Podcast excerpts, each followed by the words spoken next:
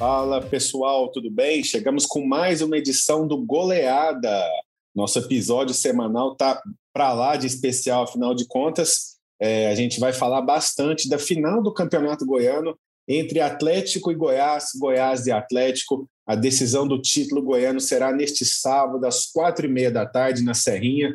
Torcida única do Goiás, ingressos esgotados e transmissão da TV Anguera também para todo o estado. No último sábado, o Dragão fez sua parte, venceu por 1 a 0 e por isso tem a vantagem do empate nesse segundo jogo contra o Goiás. Se o Goiás vencer por um gol de diferença, a decisão de mais um título goiano irá para os pênaltis se o time esmeraldino quiser ficar com a taça no tempo normal, precisa vencer por dois ou mais gols de diferença. E para comentar essa final, tenho aqui ao meu lado Paula Parreira, editora do jornal O Popular e também comentarista nas nossas transmissões na TV Anguera. Tudo bem, Paula?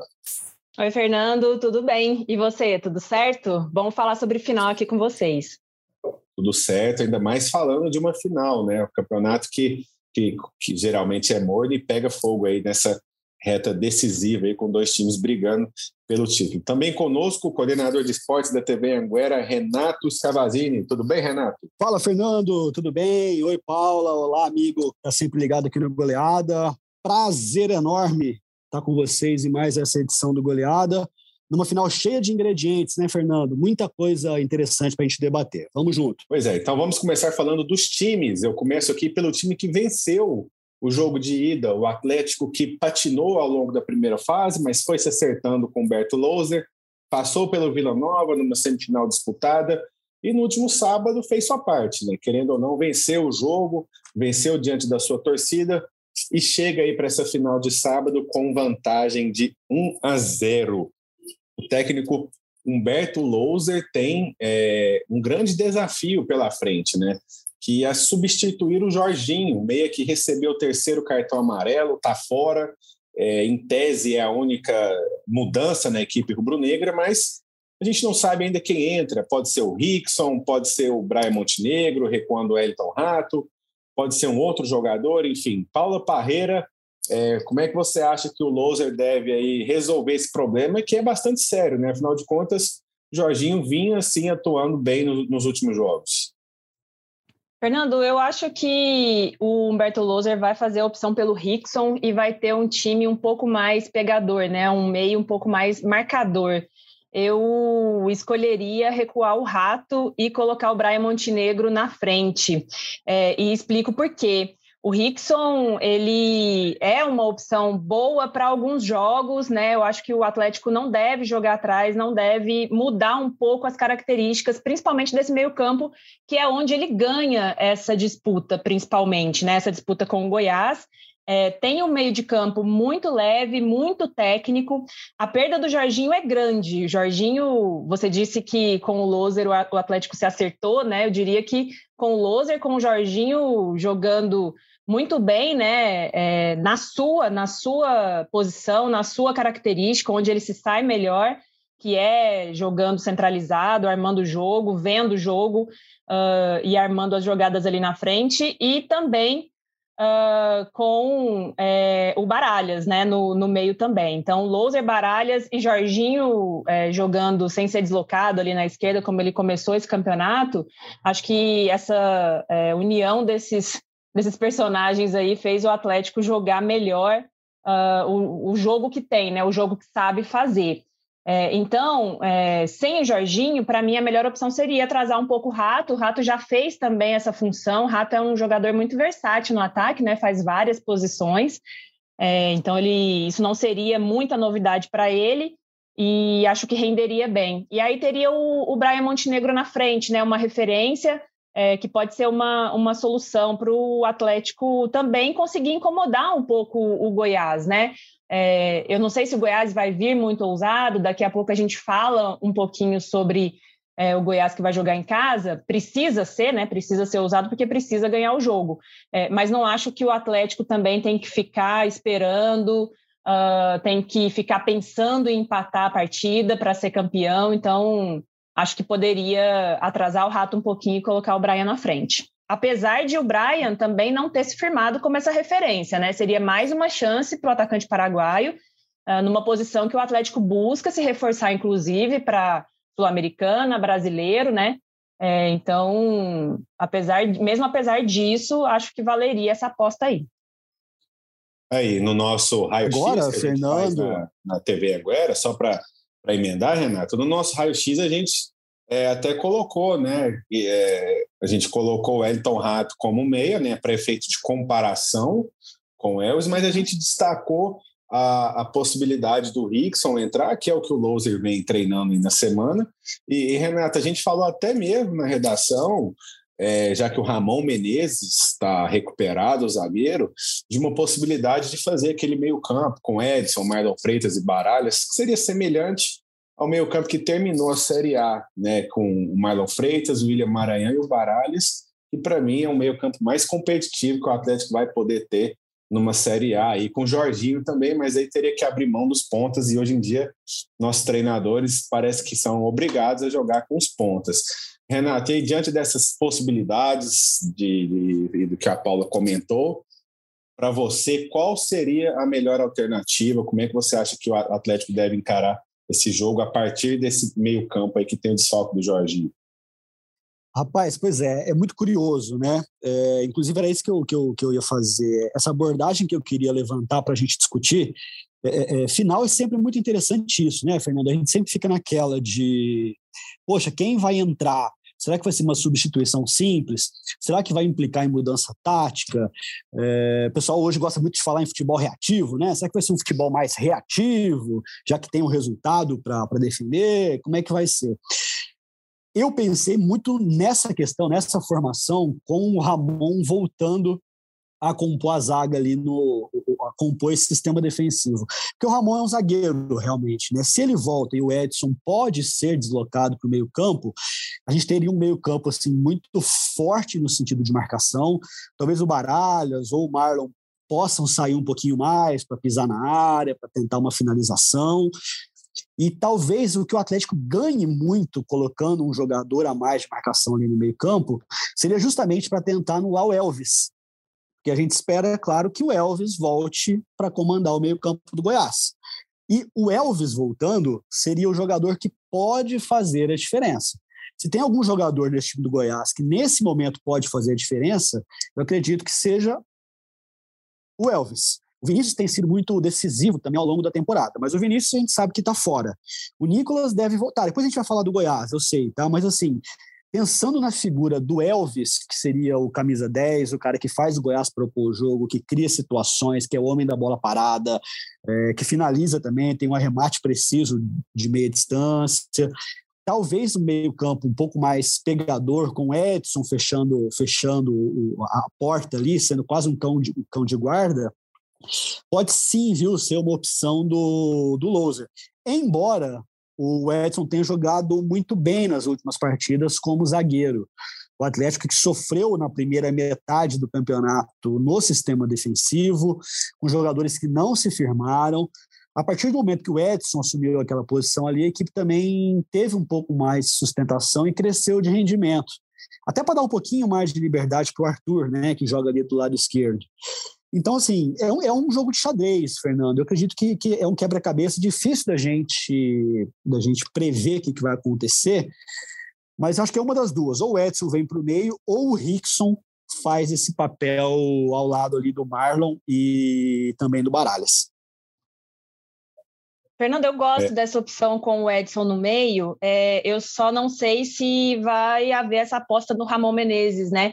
15 dias não é muito tempo, né? É, mesmo com a lesão e ter retornado rápido, uh, acho que talvez o Ramon esteja em condições. Aí a gente teria que saber um pouco mais, né, sobre essas condições do Ramon. Não sei se o Loser vai ter segurança para voltar o Ramon para a zaga depois desses 15 dias. Mas o Ramon arrumou o setor defensivo do Atlético também, né? Quando ele chegou, o Atlético começou o campeonato sem contratações para a zaga e isso é, contribuiu né, para o time começar patinando também a temporada. Com a chegada do Ramon isso melhorou muito. Acho que o Edson, concordo com o Renato, substituiu muito bem ali.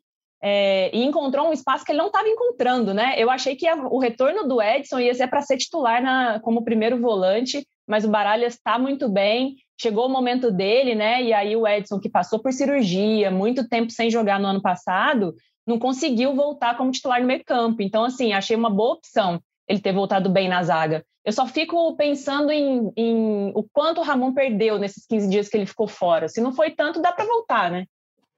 E tem um detalhe também, né, Paulo? A gente conhece a diretoria do Atlético. Então, se o Loser coloca o Ramon e, e sobe o Edson, ele só tem a opção de dar certo, porque se der errado, a gente conhece, a gente já viu, inclusive, trocas de treinador após final de campeonato goiano. Então uhum. tem que uhum. ver também quanto o Loser vai bancar esse retorno do Ramon, sendo que o Edson foi muito elogiado pelo presidente Adson Batista naquelas entrevistas né, após os jogos, enfim, fica a expectativa aí para ver como que o Loser vai é, desmontar esse, vai, vai resolver esse quebra-cabeça gerado a partir da saída de um jogador, né? Ou seja, curioso, ele pode é. pôr um zagueiro e subir um volante, ele pode pôr um meio, ele pode pôr um atacante e recuar o rato, como o Renato falou, um jogo de xadrez. Jogo de xadrez que tem é, muito a ver, obviamente, com o adversário. E no caso do Goiás, né, Renato, os problemas são maiores, são bem maiores. Né? O Reinaldo está fora, um zagueiro experiente, acho que para substituir aí não tem muito o que inventar, né? O Glauber vai ter que pôr um outro zagueiro. Só que aí do meio para frente, uma verdadeira salada, né? Porque o Elvis está de volta, o Elvis que perdeu a mãe na semana passada, foi liberado para do, do primeiro jogo. O Vinícius está fora, mas será que está mesmo? Porque na semana passada levaram o Nicolas para entrevista um dia antes do jogo e ele falou que estava aqui ia jogar. É, o Nicolas não jogou sábado passado em tese volta né, para esse jogo de sábado. O Luan não está bem. E, Renato, eu vou, vou transferir essa bomba para você. Hein? Como é que você escalaria o Goiás? Como é você acha que o Goiás vai entrar em campo nesse jogo contra o Atlético? Rapaz, é, primeiro falando, Fernando, do se me permite, só a gente citar também um detalhe importante no sistema defensivo ali, porque com a saída do Reinaldo, beleza, realmente não tem muito o que inventar. Agora, será que o Loser vai botar um centroavante para jogar lá dentro da área, no meio dessa dupla de, de zaga que não é titular? Tá, o Ian Souto, né, que, que, é, que é o reserva, deve jogar. Será que ele vai botar um cara lá dentro para jogar no meio desses dois? Será que ele vai tentar jogar com um falso 9, igual ele tem feito com o Rato, para tentar bagunçar um pouquinho esse miolo da defesa do Atlético e tentar ganhar o jogo, às vezes, numa. É, é, é, é num contragolpe, numa transição rápida. Tá vendo como é que são muitos nuances, inclusive para os técnicos entenderem né, como é que vai ser a dinâmica do jogo, como é que isso vai se desenrolar. Eu acho que o torcedor do Goiás está muito preocupado realmente como é que vai ser esse esquema ali na frente, né? Porque o time precisa ganhar. O time precisa fazer gol, de preferência, se conseguir fazer um gol ainda no primeiro tempo, para a equipe ter um pouco mais de tranquilidade para jogar o restante da partida. O Elvis não tem muito segredo, né? O Elvis, teoricamente, volta, teve um problema particular, mas as notícias que a gente, que a gente tem são de que ele está muito afim de jogo, então ele deve fazer esse, esse papel no meio-campo, esse papel de fazer a bola chegar aos homens de frente. Agora a dúvida, vamos lá. Vinícius, acredito que realmente deve estar fora, viu, Fernando? Pelas informações que a gente conseguiu apurar, Vinícius dificilmente teria condição de, de entrar em campo numa final de campeonato. E a até para estreia na Série A, né? Até, até para estreia, estreia na Série A. É verdade. Pelo que o Goiás vem fazendo no campeonato, a tendência é de que Pedro, Raul e Nicolas joguem. São os dois artilheiros da equipe no campeonato. O Nicolas, imagino que deve ter condição de jogo, sim. Agora, quem será esse terceiro homem na frente é que é o grande desafio. Será que o Luan vem para o jogo? Para mim, o Luan até agora tem feito um campeonato muito abaixo da expectativa do clube. Né? Tudo bem que ele jogou em posições diferentes, chegou a jogar um pouco mais pela beirada, chegou a jogar mais centralizado no meio campo, inclusive no primeiro jogo da final, mas acho que ainda está muito longe daquilo que, que, o torcedor espera. E tem aquela opção do Apodi, né, que ele sempre gosta muito de, o Goiás tem trabalhado muito com a Podi fazendo fazendo fazendo a ponta, né, jogando pelo lado do campo. É, pode também ser uma das, op das opções. Eu acredito que ele possa entrar com Pedro, Raul, Nicolas e Luan. Eu acho que nesse momento, pelo investimento que foi feito e pela experiência do Luan, eu acredito que ele vai aproveitar esse jogador para tentar criar uma, uma fumaça ali no ataque, sabe? Coloca Luan de um lado, coloca Pedro, Raul e Nicolas alternando, né? Hora um abre um pouquinho, hora o outro abre, hora fica centralizado. Às vezes alguém sai um pouquinho da área para dar espaço para o Elvis pisar lá dentro. Eu acho que são muitos ingredientes, tá? Eu acho que vai depender muito também do decorrer da partida. Mas eu acredito que Elvis, Pedro Raul, Luan e Nicolas seja a opção de entrada do Glauber, porque ele precisa agredir, ele precisa buscar o gol desde o início. É, tem muita coisa para fazer o Glauber Ramos, né, que conhece como poucos o elenco do Goiás. E aí, Paulo, é, para você, qual, qual o time que deveria entrar em campo? É, você entraria com a Podi, com o Luan, os dois centroavantes? Qual que seria a melhor estratégia para o Goiás diante da sua torcida?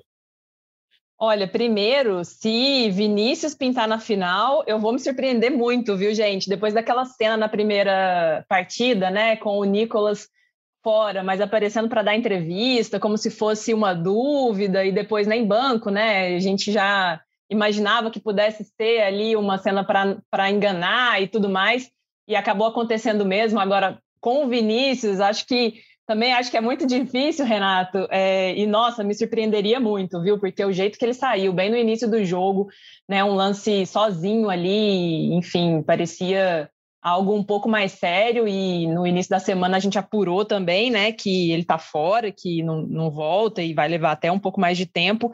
Então, nossa, não, não, não sei como seria isso. Agora, é, sem o Vinícius, né? Dentro do que a gente tem aqui Fernando, eu acho que tem, eu acho que tem que ser usado, sabe? Eu entraria com os dois centroavantes, já que eles é, naquele, naquelas tentativas do Bruno Pivetti, né, jogaram alguns jogos juntos, então eles têm aí mesmo mesmo que não seja muito grande, eles têm algum lastro de jogar juntos.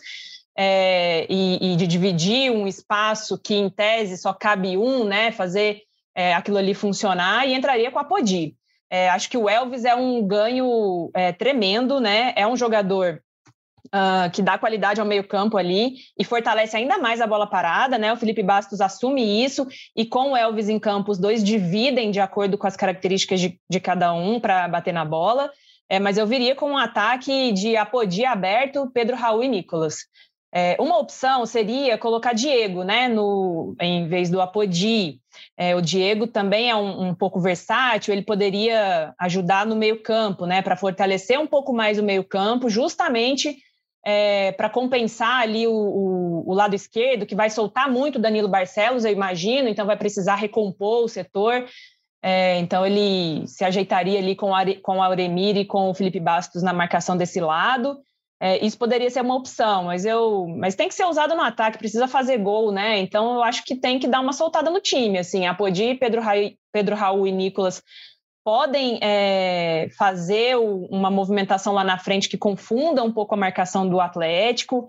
Eu acho que tem que apostar nisso. É, ficar desguarnecido atrás, acho que assim eles vão ter que administrar isso de alguma forma, porque é uma final, não tem mais tempo para recuperar, é o único jogo é, é, é uma cartada que o Goiás tem que dar, que o Glauber Ramos tem que dar para tentar vencer esse jogo. Na defesa, eu acho que é o Ian Souto, né? Eu vi alguns jogos do da Silva e gostei muito desse zagueiro, acho um zagueiro muito promissor, mas não colocaria numa final, né? Um, um, jogador da base, acho que ele tem bom passe, ele é muito seguro, gostei dele, gostei bastante dele ali no, no lado direito do, da defesa do Goiás.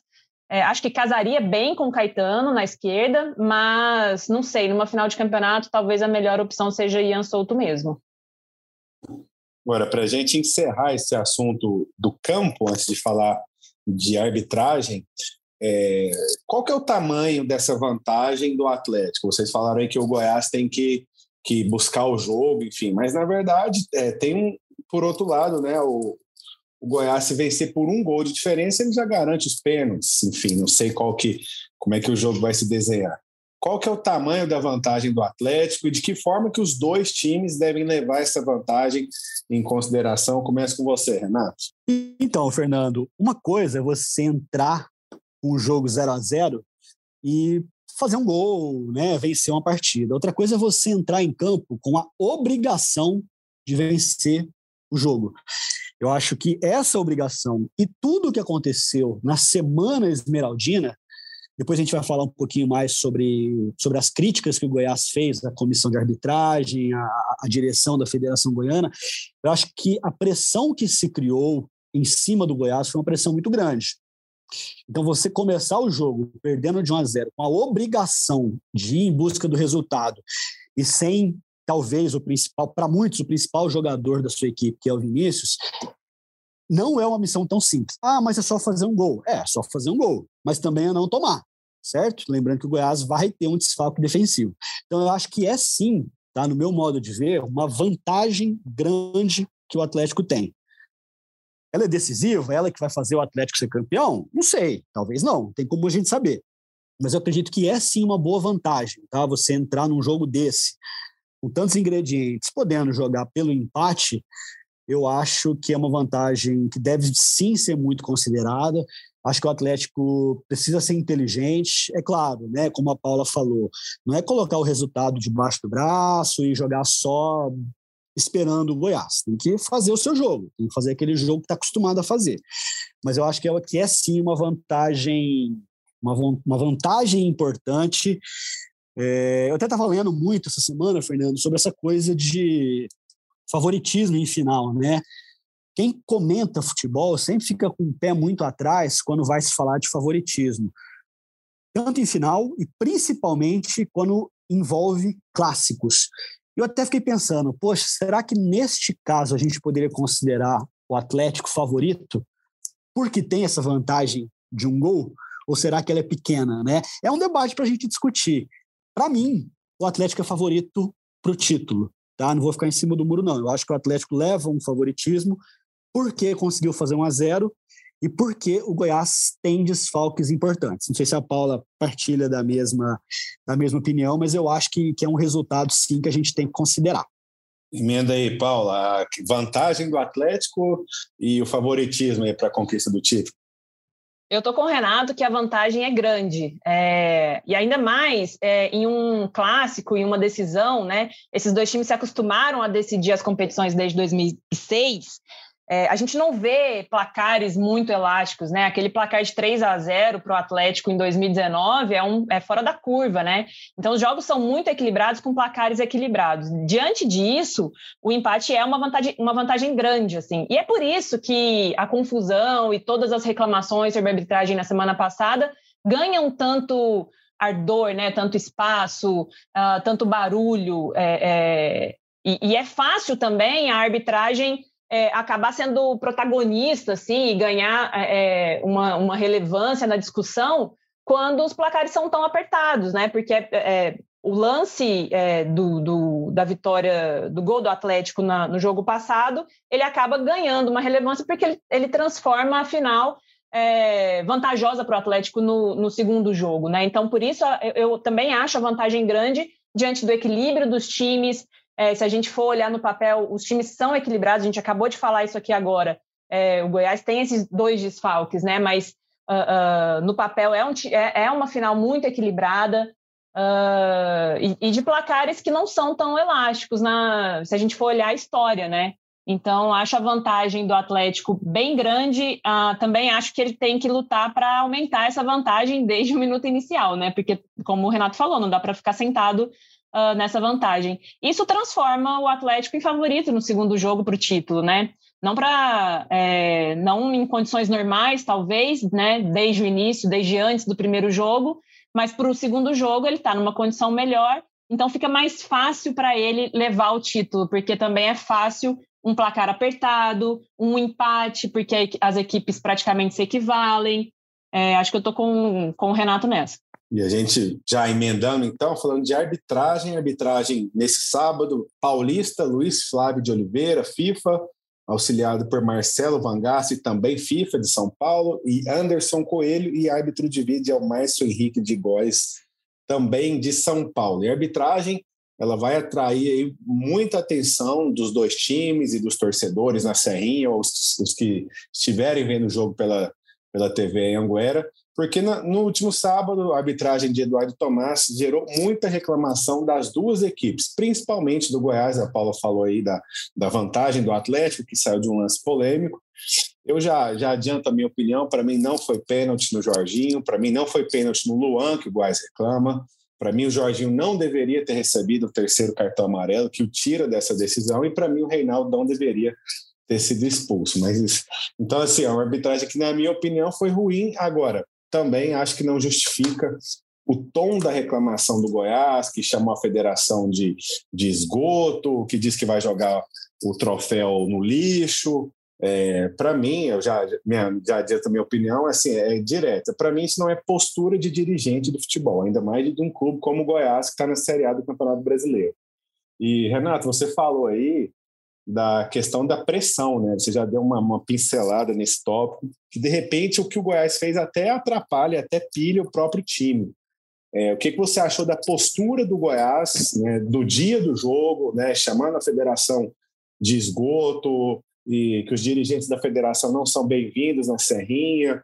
Aí depois, quando saiu a escala de arbitragem, também reclamaram, e aí eu cito nomes aqui, o Edminho Pinheiro, é, eu ouvi uma entrevista dele na Rádio Sagres, talvez ele tenha falado com outras emissoras também.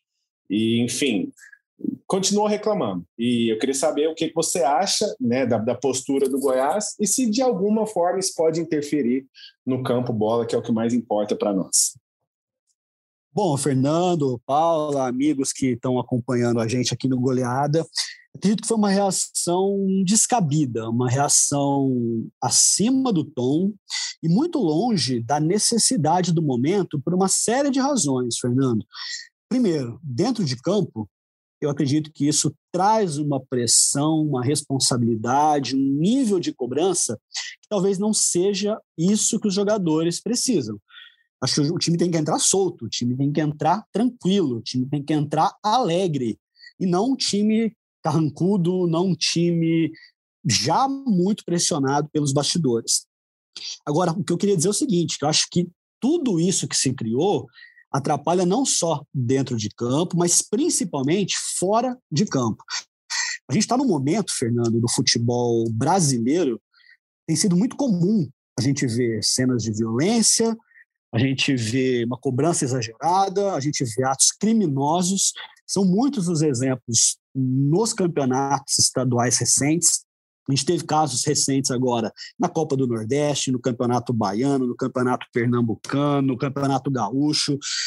Quando você começa a usar algumas palavras como esgoto, lixo, vocês não são bem-vindos na nossa casa, cria-se um clima de guerra para a final, é, certamente vai ter muito torcedor inflamado por esse discurso. Eu acredito que isso possa ser perigoso, não só dentro do estádio, mas fora do estádio, porque a gente sabe que o futebol também acontece muito fora das quatro linhas, né? Então, eu acho que assim, os dirigentes de futebol brasileiro têm que ter a responsabilidade de promover o espetáculo, sim, mas não de promover a guerra, não de promover inimizades, não de dizer que os adversários ou que, que as outras instâncias que administram o futebol sejam seus inimigos. Tá? Então, eu acredito que essa sensibilidade faltou, acredito que criou-se um clima desnecessário, não só pela, pelo pronunciamento nas redes sociais, mas, por exemplo, o Goiás cancelou ao longo da semana toda a programação de entrevistas. Então, o torcedor do Goiás, ele não sabe o que o, que o jogador pensa, ele não sabe é, é, é, é, o que o jogador, ou que os dirigentes, ou que as pessoas que fazem o espetáculo estão pensando no jogo. Então fica muito no escuro, assim, né? Fica aquele sentimento de vamos a qualquer custo, vamos ganhar de qualquer jeito, vamos passar por cima de todo mundo.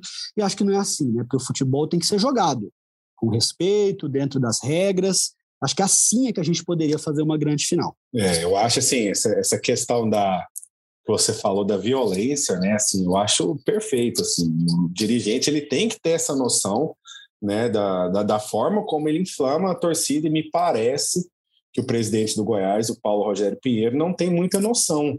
Né? Aliás, a gente não vê uma campanha de paz, por exemplo, nos estádios, né? De, de, é, mesmo sendo torcida única, é, é que para mim era necessária. E engraçado que ele usa muito as redes sociais para se comunicar com a torcida, mas quando os ingressos acabaram, muitos torcedores perguntaram nas redes sociais: Poxa, mas já, por quê? O que, que aconteceu com o site? E ele não apareceu para dar as explicações. Né? Então, enfim, é, eu acho que, que tem que, que, que, ter uma postura de dirigente mesmo, já, já que quer dialogar com a torcida, né? então que dialogue também nos dias ruins, ruins que eu digo, a queda no site, né? A, a, o, fim dos ingressos, a gente sabe que a Serrinha não, não comporta né, o, o, tanto de torcedores do Goiás que queria ver uma final de campeonato goiano. Né, então, acho que tem muita coisa para ser ajustada, aí, o mandato ainda é longo e eu espero realmente que as coisas melhorem nesse sentido. Paula Parreiro, o que, que você achou da, da, da reação do Goiás é, nessa questão da arbitragem? É, de que forma você acha que isso interfere no time, na torcida? Qual é a sua opinião aí sobre toda essa grande polêmica que foi criada logo após o jogo de sábado. E um elemento vai é, se costurando ao outro, né, Fernando? E, e cria-se um, um, caldo assim muito nocivo, né? É, com muitos ingredientes, uh, um levando ao outro, um, um, questionamento de arbitragem que leva a uma reclamação, que leva a uma pressão, que leva a incendiar a torcida, que leva a torcida a ir ao jogo, querer apoiar o time, aí os problemas de ingresso que levam a torcida também a ficar irritada e não ter uma resposta uh, coerente, né, ou uma resposta rápida e que explique tudo o que aconteceu. É, eu acho que tudo é fruto dessa cultura que a gente vive, né, da pressão, do belicismo, de reclamar, de marcar posição, uh, de pressionar mesmo, né? Parece que ninguém fica contente ou fica satisfeito se não houver pressão de todos os lados, assim, se não conseguir pressionar a tudo e a todos uh, a todo momento. Uh, o Goiás fez é, um discurso muito muito bélico, né, em relação às questões da arbitragem, muito uh, uh, uh, forte. E aí o Atlético também acha que não pode ficar atrás, vem, faz é, é, seu discurso também, vira uma batalha de discursos, né? É, por mais que a gente não concorde com algumas decisões do árbitro, isso, polêmica de arbitragem, a gente fez uma matéria no Popular, Fernando, essa semana, mostrando que praticamente todas as finais, as oito anteriores, a essa entre Goiás e Atlético teve polêmica de arbitragem. E aí se pressiona por, por colocar um árbitro ou trazer um árbitro de fora. Dez anos depois a gente vai voltar a ter árbitro de fora né, na, no segundo jogo, é, quer dizer, numa final, e, e, agora vai ser no segundo jogo, que é o Luiz Flávio de Oliveira de São Paulo. Uh, uh, e o que, que isso garante? Isso garante que não vai ter Uh, lance polêmico, que vai ter o, só lance objetivo, que a gente vai ter certeza, não garante. Né, a gente vê pelo Brasil inteiro polêmicas de arbitragem em finais de estadual. A gente acabou de ver no Rio, em São Paulo. Né? É, a única coisa que garante trazer o Luiz Flávio de Oliveira é ter um árbitro FIFA. É, se não fosse o Luiz Flávio de Oliveira, é, diante dessa pressão por árbitro de fora, seria o Wilton Pereira Sampaio, eu imagino, que é o FIFA de Goiás e é um árbitro no mesmo nível do Luiz Flávio. Né? Então, assim, é, é, os discursos são muito estridentes né, quando tudo isso acontece. É, concordo com o Renato que fora de campo isso cria um clima terrível, né, muito preocupante para a final. Acho que é, os torcedores precisam de respostas é, em todos os sentidos, assim, né? Precisam de respostas sobre a arbitragem. É, no momento em que a federação abre lá o vídeo e o, e o áudio do VAR para os clubes, poderia divulgar também para que todos nós soubéssemos, né? Para que todo nós, todos nós ouvíssemos o que foi dito ali. A Federação Paulista fez isso, né? A Federação Paulista fez isso, isso é, é, no lance do pênalti, né, da mão na bola. E, e enfim, para mim, isso é inclusive um elemento jornalístico importante na nossa apuração. Eu tentei ir atrás disso, não consegui.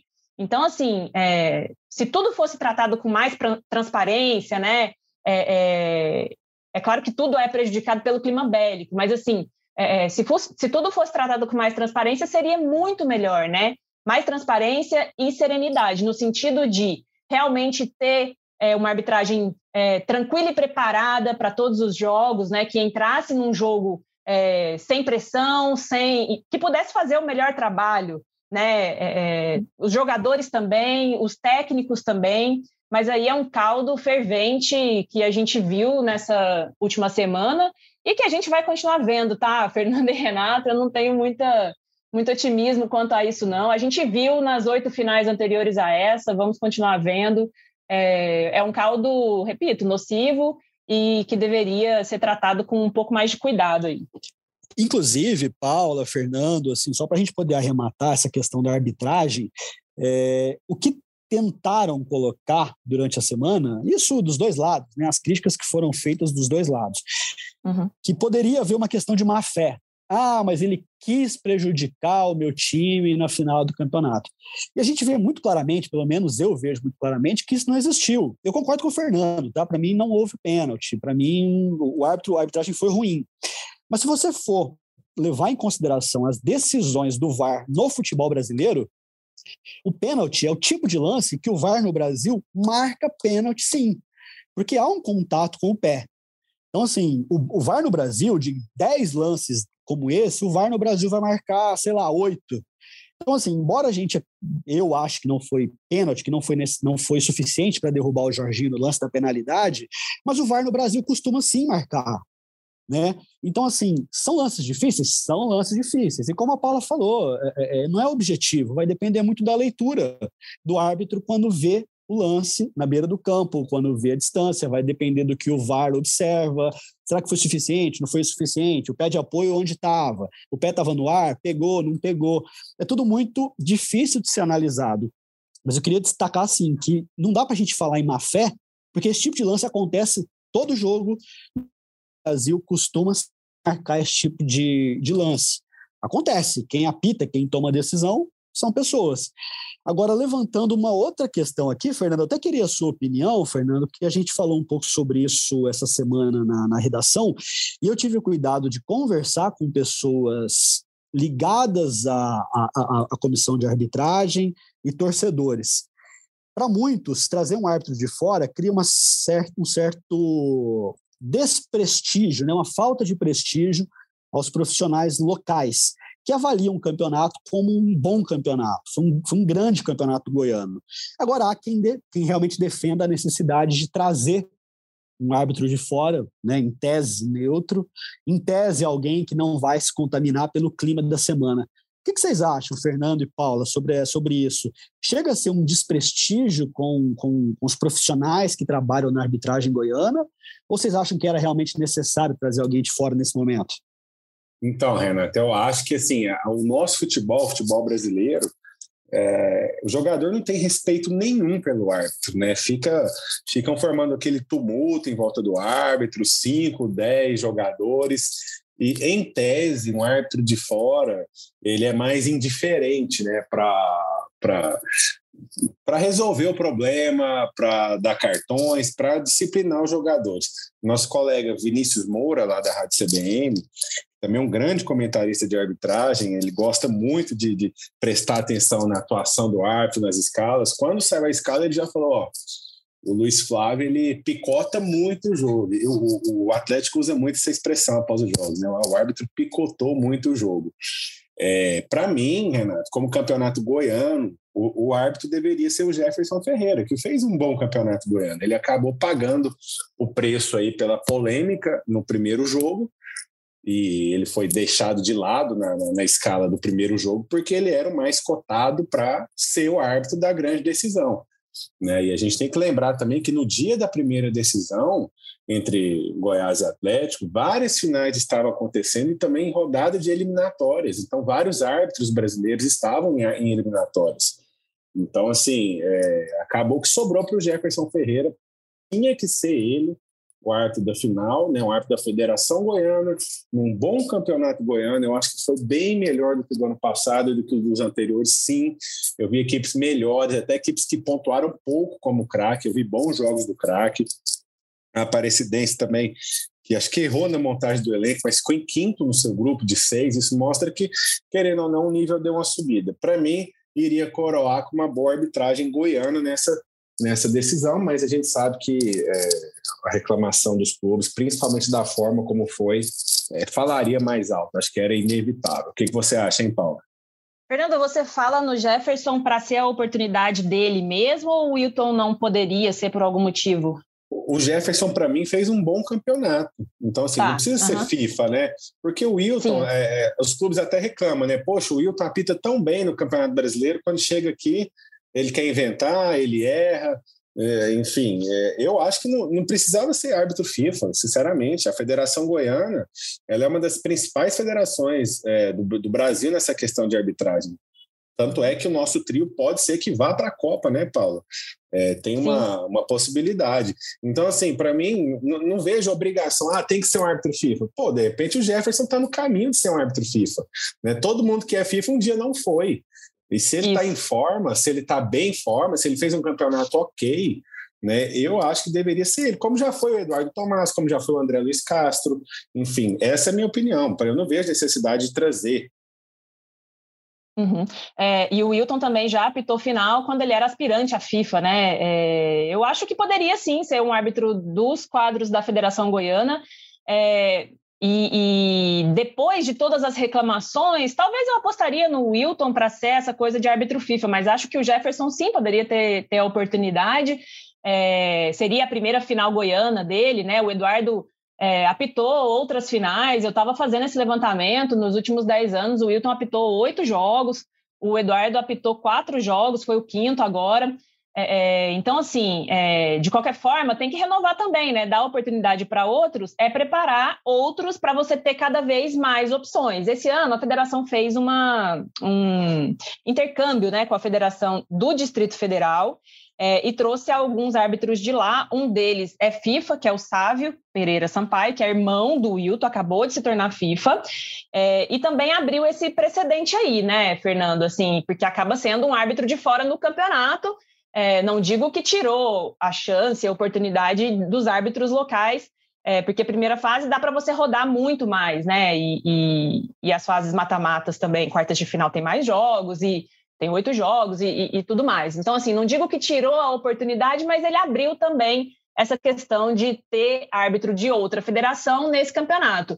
É, e aí ele pode, ela pode gerar esse questionamento. Por que não fazer isso na final? Né? Pelo, pelo visto, gerou esse questionamento, depois vieram o Edminho Pinheiro e o Adson dizer que antes sugeriram árbitro de fora para os dois jogos da final, e aí depois é, o Edminho é, bate muito nessa tecla, né, de, ah, colocou na, no, no primeiro jogo, então, o Eduardo, vamos colocar um árbitro AB ele disse isso em entrevista a Sagres também. Vamos colocar um árbitro AB no segundo jogo. E o outro árbitro AB da federação, além do Eduardo, é o Jefferson, que está tá no momento, que tem, que poderia ter a oportunidade. Ficou pelo caminho por causa desse caldo de pressão que, que foi gerado, né?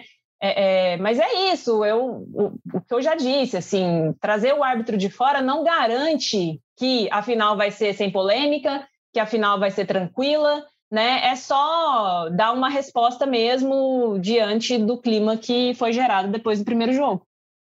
E nessa questão de respeito aqui em Goiânia, confesso que, que não não sei exatamente como é que é fora, não tenho uma lembrança, mas tem aquele negócio, né, Paula? Fulano nunca mais apita um jogo do, do Goiás, do Vila, do Atlético. E por que, que eu estou falando isso? Porque o Sávio Pereira, é, que você citou, ele foi mal nos jogos do Atlético, especialmente no último contra o Vila. Para mim, uma marcação muito equivocada, né, de, de pênalti. Um pênalti também. E, e, aí fica aquela mágoa, aquele rancor, como se o Sábio não pudesse apitar, como se ele estivesse contra o Atlético. Né? No primeiro clássico entre Vila e Atlético, eu achei que ele foi bem. O Marlon Freitas tinha sim ter sido expulso, o Leandro Barça deu uma, uma falta violenta no, no, no companheiro no fim do jogo. Mas no segundo, para mim, foi a arbitragem não foi boa no lance capital. Mas não significa uhum. que o sábio FIFA não poderia apitar uma final. Então, assim, acho que fica esse rancor, né? O cara, ah, ele não foi tão bem no jogo do time X, ah, ele nunca mais apita nossos jogos. É uma, é uma pressão que, que infelizmente existe no futebol brasileiro, para ser justo, né, com os nossos times, que, que não são só eles, né, que talvez inviabiliza essa questão da, do, do, juiz repetir, né, atuar em mais de um jogo de um time só. É, é verdade, gente... e aí, se você me permite, é, fazer aquela pergunta problematizadora, né, Fernando? A quem, para quem que é interessante ter sempre as questões de arbitragem no centro da polêmica? Para quem é interessante ter a arbitragem é, é, debatida numa final de campeonato. É, é, sabe, parece que isso é fomentado cada vez mais e a gente não vai sair disso nem tão cedo, uh, por vários motivos, né? Porque é, a arbitragem pode. A, a arbitragem pode levar a culpa que um dirigente não quer assumir, é, a arbitragem pode ser a justificativa que uma federação tem uh, para dizer que aquele clube está usando a arbitragem para não se não admitir alguma responsabilidade de, de alguma outra forma. Então, assim, a arbitragem não é profissional, né? Então, é, todas essas questões de arbitragem parece que interessam muito, né? Que elas fiquem no centro do, do debate, no centro da discussão, para que a gente fique ali também, debatendo isso, se importando com isso. Quer dizer, importar, se importar, a gente tem que se importar com isso, né? Mas é, é não me parece que a questão inicial, que a questão central é o crescimento, a melhora, a independência cada vez maior uh, da arbitragem, né? Se criar uma liga dos árbitros, enfim, isso parece que nunca entra em questão, né? Parece que uh, e tudo isso fica aí para a gente ficar um pouco distraído, né? É, é, comentando tudo isso e, e debatendo essas polêmicas. É, eu acho, assim, respondendo essa questão, eu acho que isso é bom para quem não sabe perder.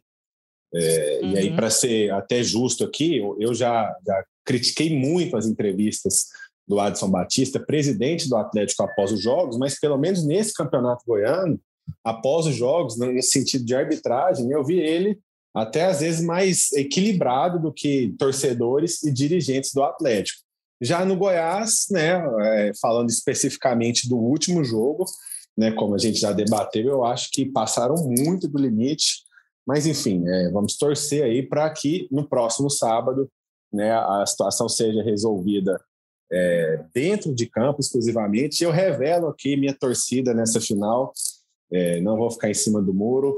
Eu vou torcer bastante para o árbitro Luiz Flávio de Oliveira. Espero que ele saia consagrado dessa final e carregado aí pelos dois times que dão tanta né, é, importância para arbitragem. Gente, é, a gente está chegando no fim. Mais alguma consideração sobre essa final, Renato?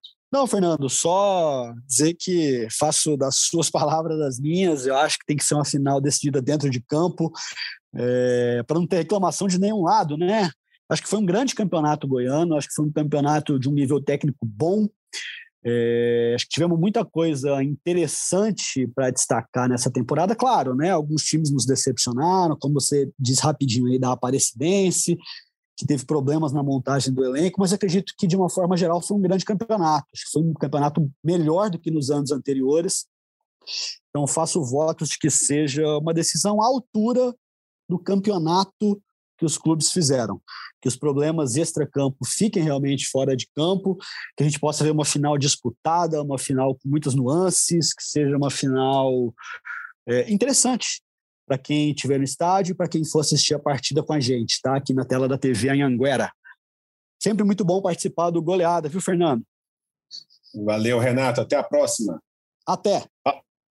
Paula Parreira, suas considerações finais e também, é, é, nosso aqui, muito obrigado por participar com a gente do Goleada. Até a próxima, Paula. Boa final para você. Até mais. Ah, obrigada, Fernando. Eu também espero uma final calma, dentro e fora de campo. Isso seria o ideal. Também acho que foi um bom campeonato goiano, com valores do interior aparecendo, né? Chegando às fases decisivas. A gente viu o Anápolis na primeira fase, acabou ficando pelo caminho depois. Uh, mas vimos o Iporá chegar a uma semifinal, uma coisa inédita a Aparecidense teve que tem que corrigir a rota, né, para depois estrear na Série C, ver como é que esse time vai se sair na principal competição do ano também, mas no, no Goiano acabou decepcionando, assim como o atual campeão Grêmio Anápolis. É, espero também uma final à altura, os dois times têm capacidade de fazer isso na bola. Também espero uma boa arbitragem para que isso não fique marcado né, no segundo jogo. Uh, e uma final tranquila entre os torcedores que tenham serenidade né, para encarar uma eventual derrota, um eventual título, qualquer que seja o seu clube. Eu quero agradecer muito o convite, obrigada. Uh, gostei muito de participar aqui do Goleada. Eu vou comentar o jogo neste sábado, junto com o Kleber Guerra. Estarei junto com o Vitor Roriz, que vai narrar o jogo, e Rafael Seb e Carlizumi vão estar no gramado fazendo as reportagens. Todo mundo pode acompanhar a gente nesse sábado. Até mais. É isso aí. Reforça o convite, então, nesse sábado, às quatro e meia, Goiás e Atlético, transmissão da TV Anguera para todo o estado. Você pode acompanhar também em tempo real lá no ge.globo barra. Gente, foi um prazer estar aqui, encerrando mais uma edição de Campeonato Goiano, né? Então, assim, a gente vai repercutir bastante essa final entre Goiás e Atlético e a gente volta com goleada na próxima semana, já falando aí de Campeonato Brasileiro, Copa do Brasil, Sul-Americano, enfim, o, a temporada só está começando. Grande abraço a você, internauta, e até a próxima. Vem a cobrança do escanteio, a bola viajou, passou lindo! Gol! No último minuto de jogo, o Atlético Goianiense marcando o gol do título. Olha o Marquinhos, jogou para a área, olha o Fernandão de bicicleta. Gol!